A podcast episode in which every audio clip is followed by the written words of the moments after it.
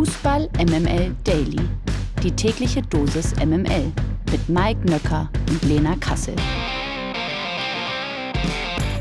Es ist der 13. Juni, es ist Dienstag. Hier ist Fußball MML Daily. Es spricht auch an diesem Morgen Lena Kassel und zu Lena Kassel gehört auch immer Mike Nöcker. Guten Morgen. Und zu Mike Nöcker gehört auch immer Lena Kassel. Guten Morgen. Na. Wir sind das Yin und Yang des Fußballs. Ja, ich glaube auch. Wir sind, wir sind die beiden Herzklappen des wahren Fußballs, des echten. Wir sind wie, wie Ebbe und Flut, wir, wie Feuer und Wasser, wie Cindy und Bert. Wir sind eins. Wie die deutsche Nationalmannschaft und enttäuschende Leistungen. Das passt einfach. So ist es. Der Blick aufs Nationalteam. Am gestrigen Abend bestritt die deutsche Nationalmannschaft ihr 1000. Länderspiel. Es ging in Bremen gegen die Ukraine. Ich frag's mal so ganz direkt, Lena. Äh, Das tausendste, du hast sie alle verfolgt, war es das beschissenste? nee, da gab es schon einige Tiefpunkte. Ich würde wirklich sagen, die WM in Katar war mein persönlicher Tiefpunkt. Ja, ähm, am Ende haben sie ja noch so ein bisschen Ergebniskorrektur betrieben, weil es ja dann doch noch 3 zu 3 ausging. Es stand ja an alle Leute, die es nicht verfolgt haben, zwischenzeitlich 3 zu 1 für die Ukraine.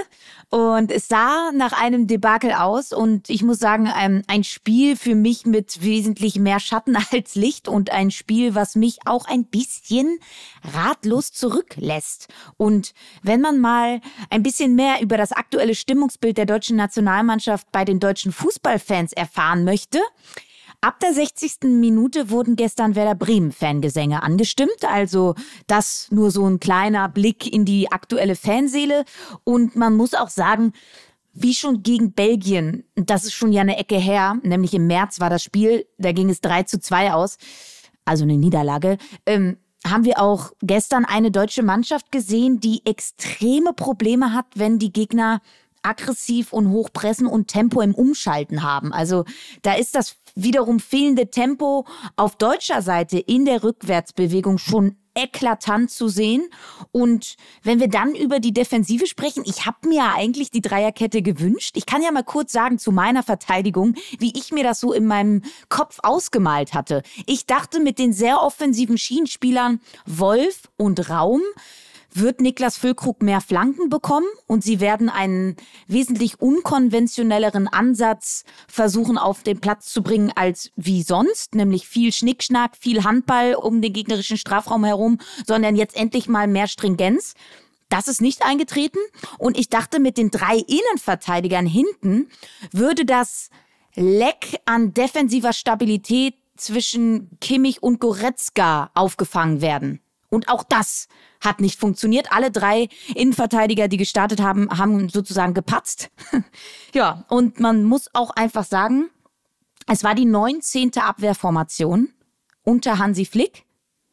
Und in den letzten 14 Länderspielen wurde nur gegen Israel und Peru zu Null gespielt. Und auch das ist alarmierend. Und vielleicht noch mal kurz auf das Sporttaktische. Fünferkette oder Dreierkette, wie man auch will. Man hat auf der einen Seite gesehen, was das auch für Vorteile haben kann. Siehe das 1 zu 0 von Marius Wolf. Aber in der Rückwärtsbewegung ist es natürlich auch enorm riskant, wenn du keine gute Tiefenstaffelung hast und keine gute Kontersicherung hast, weil dann die Flügel nämlich extrem offen sind, wenn Wolf und Raum beide sehr, sehr offensiv sind. Und das war so ein bisschen Fluch und Segen zugleich. Und du hast mit der Fünferkette auch eine Schnittstelle mehr in der Defensive, wo der Gegner durchspielen kann. Und so ist die Ukraine immer wieder in den Rücken von Schlotterbeck, von Raum gekommen und haben halt äh, die Konter wirklich gnadenlos ausgespielt. Und ich sag trotzdem, Schlotterbeck ist ja dann ausgewechselt worden, wenn es um das Leistungsprinzip in der deutschen Nationalmannschaft gehen würde, dann würde da nicht Schlotterbeck spielen, sondern Niklas Süle. Das habe ich zumindest in der ersten Halbzeit so gedacht. Und dann wäre übrigens auch kein Goretzka nominiert, der gestern übrigens eine Zweikampfquote von 30 Prozent hatte, sondern Rani Kedira von Union. Und dann sind wir auch schon irgendwann jetzt bei dem Bigger Picture, wieso das eigentlich alles so scheiße läuft aktuell. Ich sehe da viel Erbe von Löw, auch bei Flick, wenig Mut, wenig Innovation, zu wenig Leistungsprinzip in der deutschen Nationalmannschaft und sie machen die gleichen Fehler immer und immer wieder, die gleichen negativen Muster, die nach der WM, die während der WM zu sehen waren, auch offensiv. Hab dieses unorthodoxe Spiel, was nicht zu sehen war, angesprochen. Viel klein, klein, mehr Handball als Fußball. Und man wollte doch eigentlich was entfachen, so eine Grundstimmung und in den Erfolgsflow kommen und so weiter und so fort. Und ich glaube, wir haben langsam eine Trainerdiskussion. Und äh, die würde ich. Da ist sie. Ja, die würde ich so die würde ich so langsam mal führen, sofern es jetzt in den nächsten zwei Spielen nicht eine deutlich deutliche Leistungssteigerung gibt. Ähm, fragwürdige Personalentscheidungen, die gab es bei Flick auch schon während der WM. Wir erinnern uns Thomas Müller als Neuner und Niklas Füllkrug auf der Bank dann wirklich diese negativen Muster und Fehler, die sich immer wieder wiederholen. Also das ist alles sehr, sehr alarmierend und gemessen an der eigentlichen Kaderqualität der deutschen Mannschaft schon sehr verwunderlich. Also, ich stelle nur Fragen. Kerner-esk. Ich stelle auch eine Frage. Nein, ich stelle zwei Fragen. Frage 1, Goretzka Kimmich. Ich meine, wer Kedira sagt, muss auch natürlich Gündogan sagen. Dem äh, geben wir natürlich frei, logischerweise, weil er möglicherweise auch noch 3,5 Promille hat.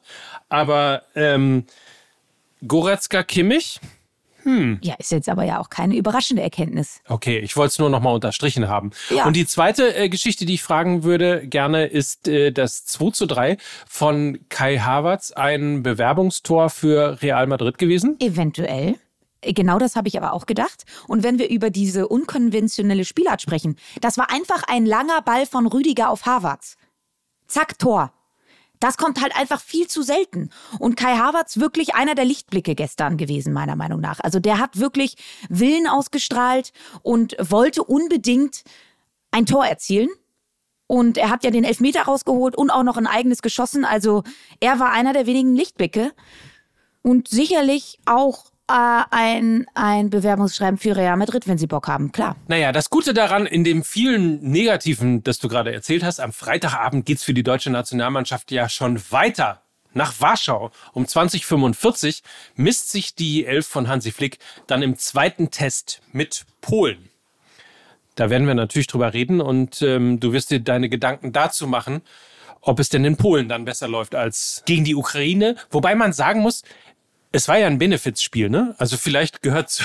zu ja, aber mm, mm, das zählt für mich leider nicht. Nicht wenn du nicht wenn du zwei solche Turniere gespielt hast, nicht wenn du so zwei solche Turniere gespielt hast, dann zeigst du auch in einem Benefizspiel nicht so eine Leistung. Sorry. Vielleicht wollte man nur nett sein und sagen. Ja, okay, mal, dann hallo. warten wir mal Polen ab. Dann so, warten, wir mal wir Polen mal. Und dann geht's aber richtig ab. Und hier. dann ist Polen offen, das sag ich dir, so. wenn das nicht vernünftig da läuft. Der Kommentar der Woche. Wenn wir gerade schon bei der deutschen Nationalmannschaft waren, dann bleiben wir auch noch kurz da. Ab morgen dauert es noch exakt ein Jahr bis zum Anpfiff der EM 2024 in Deutschland. Yay! Für die Innenministerin Nancy Faeser hat das Turnier eine große Bedeutung, auch abseits des Fußballs. Zitat, die Europameisterschaft soll ein Heimspiel für Europa bei uns in Deutschland werden, bei dem wir spüren, wir sind Teil einer großen europäischen Gemeinschaft weit über den Sport hinaus. Das schrieb die SPD-Politikerin in einem Gastbeitrag im Magazin Kicker. Das ist in Zeiten wie diesen, in denen es mit dem russischen Angriffskrieg gegen die Ukraine wieder einen furchtbaren Krieg in Europa gibt, wichtiger denn je, das sagte Faser auch noch. Ich liebe es, wenn Politiker und Politikerinnen sich zum Fußball äußern. Das klingt immer wie aus dem Ei gegossen. Ne? Das hat nichts Staccato-mäßiges, nichts Sperriges. Das ist einfach, man merkt, dass die wirklich auch Fans sind, ein Stück weit. Ähm, Feser weiter. Wir wollen das präsentieren, wofür Deutschland steht. Ein offenes Land mit einer vielfältigen und gastfreundlichen Gesellschaft.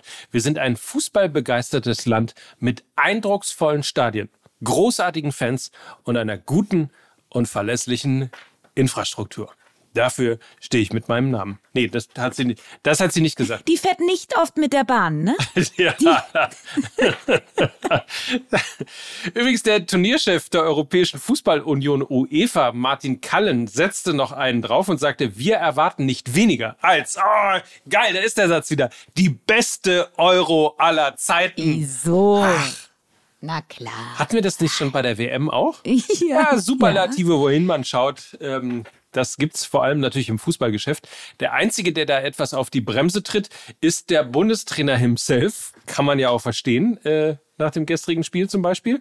Er hat äh, vor zu großen Erwartungen gewarnt. Zitat, wir können nicht davon sprechen, dass wir Europameister werden, auch wenn wir es wollen. Das sagte Flick im Interview mit der ARD Sportschau übrigens vor dem Spiel gestern gegen die Ukraine.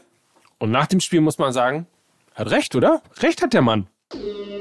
Darüber wird zu reden sein. 30 Jahre nach dem Papa trainiert wieder ein Topmöller Eintracht Frankfurt und zwar Dino Topmöller. Topmöller unterschrieb bei den Hessen als Nachfolger von Oliver Glasner einen Dreijahresvertrag bis Sommer 2026.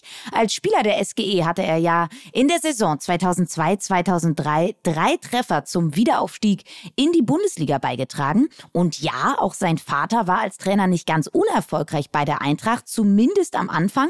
Die ersten elf Ligaspiele ohne Niederlage zwischenzeitlich zwischenzeitlich fünf Punkte vor den Bayern und sogar Herbstmeister. Sein Vater Klaus Toppmüller schrieb mit seinem Raketenstart bei der SGE einst Vereinsgeschichte. Exakt 30 Jahre später soll nun Dino am Main eine neue Euphoriewelle entfachen. Erstmals in der Historie trainieren Vater und Sohn übrigens denselben Bundesligisten. Die größten Erfolge als Chef feierte Dino Topmöller übrigens in seinen drei Jahren bei F91 Düdelingen.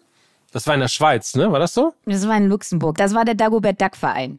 Genau. Dort holte er neben drei Meisterschaften auch zwei Pokalsiege. Zudem sorgte er für die erste Qualifikation eines luxemburgischen Teams für die Gruppenphase eines europäischen Wettbewerbs. So. Die Frage aller Fragen ist jetzt natürlich, wird Dino ähnlich erfolgreich sein wie einst sein Vater Klaus bei der Eintracht? Was, was sagt dir dein Gefühl, Lena? Ah, ich habe ein ambivalentes Gefühl. Auf der einen Seite ist es natürlich sowieso super viel Umbruch jetzt bei der Eintracht, ähm, wenn Kamada, Lindström, Moani, So und alle irgendwie gehen. Also Umbruch ist ja das, das neue Normal bei der Eintracht und trotzdem glaube ich, könnte das auch ein bisschen viel Umbruch sein, wenn dann jetzt noch auf der Trainerposition ein sehr, sehr junger Trainer kommt, der auch jetzt noch nie so viel Erfahrung als Cheftrainer zumindest hat. Er war ja eher immer in der zweiten Reihe, war Co-Trainer lange von Julian Nagelsmann. Und das ist so ein bisschen das ähm, grummelige Gefühl, was ich in mir habe. Auf der anderen Seite ist er noch unverbraucht, sicherlich entwicklungsfähig, hungrig. Man sagt auch, dass er wirklich sehr, sehr viele Sprachen spricht, unter anderem sehr gut Französisch. Und ähm, er war bei den Bayern wirklich der erste Anlaufpunkt, gerade auch für die jungen Spieler, hat eine extrem gute Kommunikation und ähm, hat oder soll ja sogar auch ein bisschen das Team aus Düdelingen ähm, bei der Eintracht wieder zusammenbringen. Ähm, Videoanalyst aus Monaco zum Beispiel und so weiter und so fort. Also es gibt, ähm, es ist Risiko, aber es kann auch funktionieren. Und ich sag mal so, immerhin wieder ein Dino in der Bundesliga. Und auch noch eine weitere Trainerpersonalie ist fix. Der niederländische Vizemeister PSV Eindhoven hat die Verpflichtung des ehemaligen Bundesliga-Trainers Peter Bosch bestätigt. Er war unser absoluter Wunschkandidat, das sagte Sportdirektor Ernst Stewart am Montag oder auch gestern, je nachdem, wie man möchte. Der 59-Jährige erhält einen Dreijahresvertrag und wird Nachfolger des ehemaligen Hamburgers Ruud van Nistelrooy, der vor dem letzten Spieltag zurückgetreten war die MML Gerüchteküche.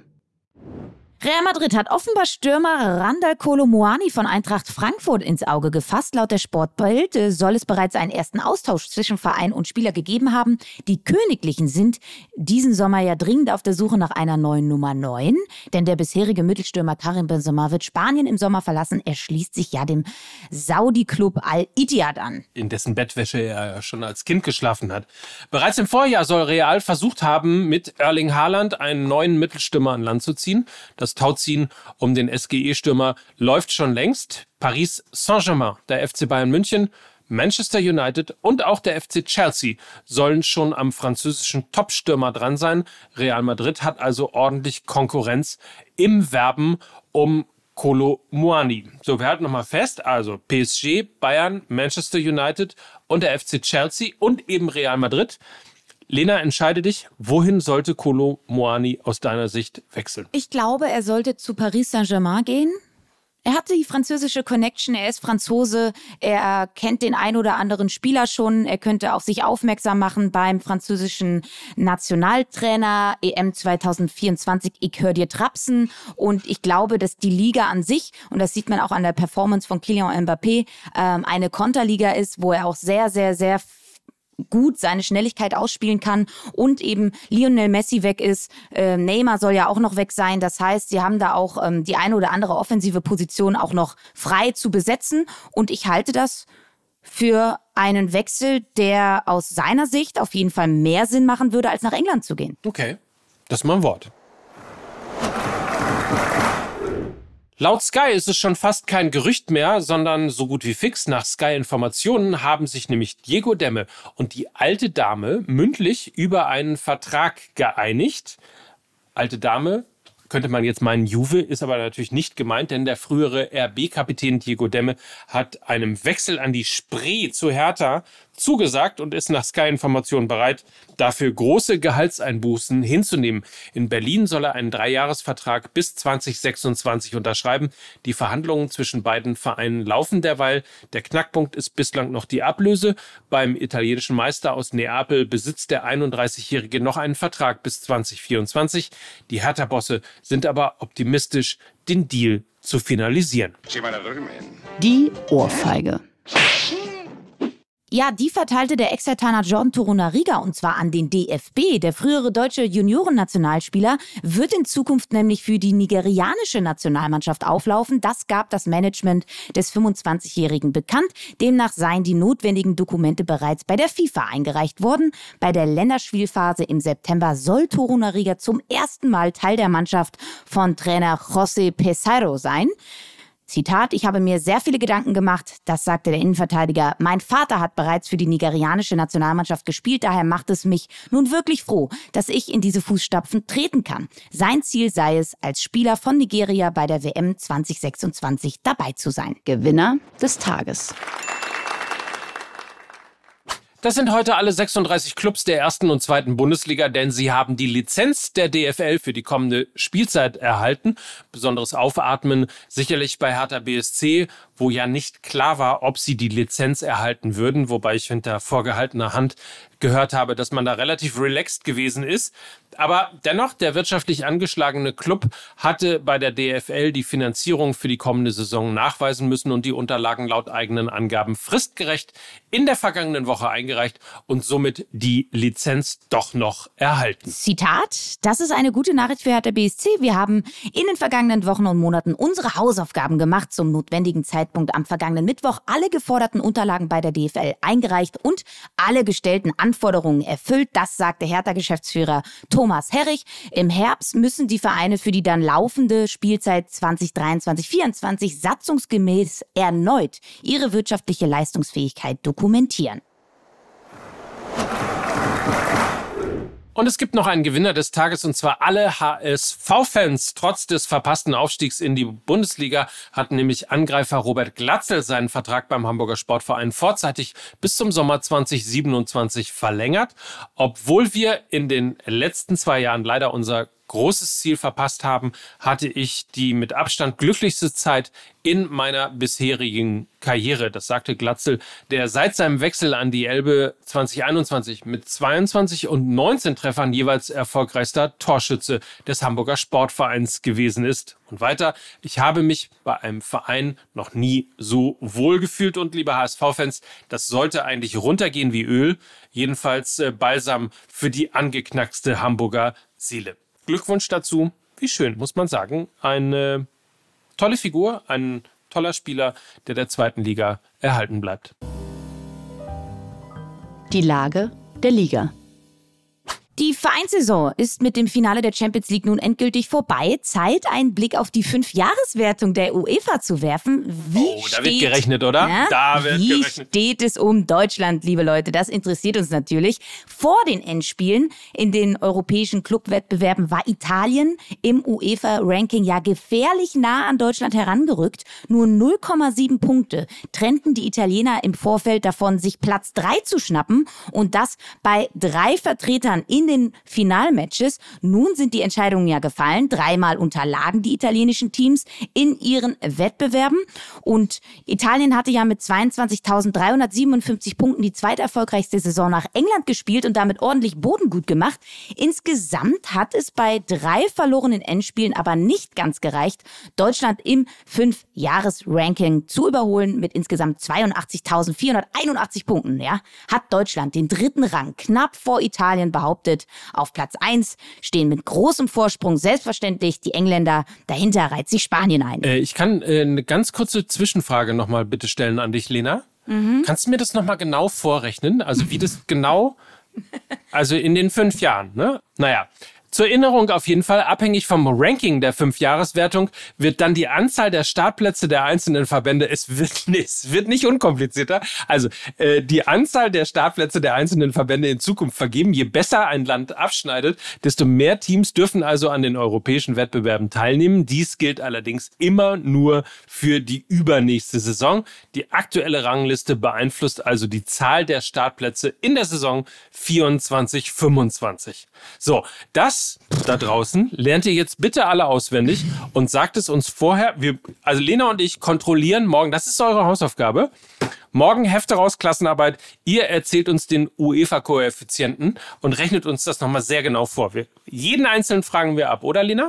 ja, so machen wir das. Aber ähm, bevor wir jetzt hier alle verschrecken, wir haben ja mit der Nationalmannschaft begonnen. Wir sind ja jetzt auch so ein bisschen über die Fünfjahreswertung auch wieder bei Deutschland angelangt. Und ich möchte zum, zum Schluss dieser Folge noch, wir haben Post von Feens bekommen, Mike. Und ähm, ging auch um die Nationalmannschaft. Und ich fand den Gedanken eigentlich ganz spannend. Und damit entlassen wir dann einfach heute alle in diesen Tag. Ähm, denn Flo schrieb mir, ein Gedanke von mir fürs Daily Morgen. Wie wenig Gefühl für die Zuschauer kannst du als Bundestrainer haben, wenn du Füllkrug zur Halbzeit auswechselst, den besten Neuner, den wir haben, in seinem Heimstadion beim Stand von 1 zu 2 rauszunehmen, wenn es auch um Ergebnisse gehen muss, ein Jahr vor der EM und der Einstellung der Fans zum Team. Das geht nicht in meinen Kopf rein. So, und damit? Das lassen wir so Tag. stehen. Genau. Genau so ist es. Einen schönen Tag. Und alles Gute bis morgen. Denkt dran, heute, auch heute, keine neue Folge Fußball MML. Die gibt es dann morgen, aber endlich wieder für euch. In diesem Sinne, waren das jetzt und hier. Und die sind immer verlässlich und immer für euch da. Lena Kassel, Quatsch, Mike Nöcker. Und Lena Kassel für Fußball MML. Tschüss. Tschüss. Dieser Podcast wird produziert von Podstars bei OMR.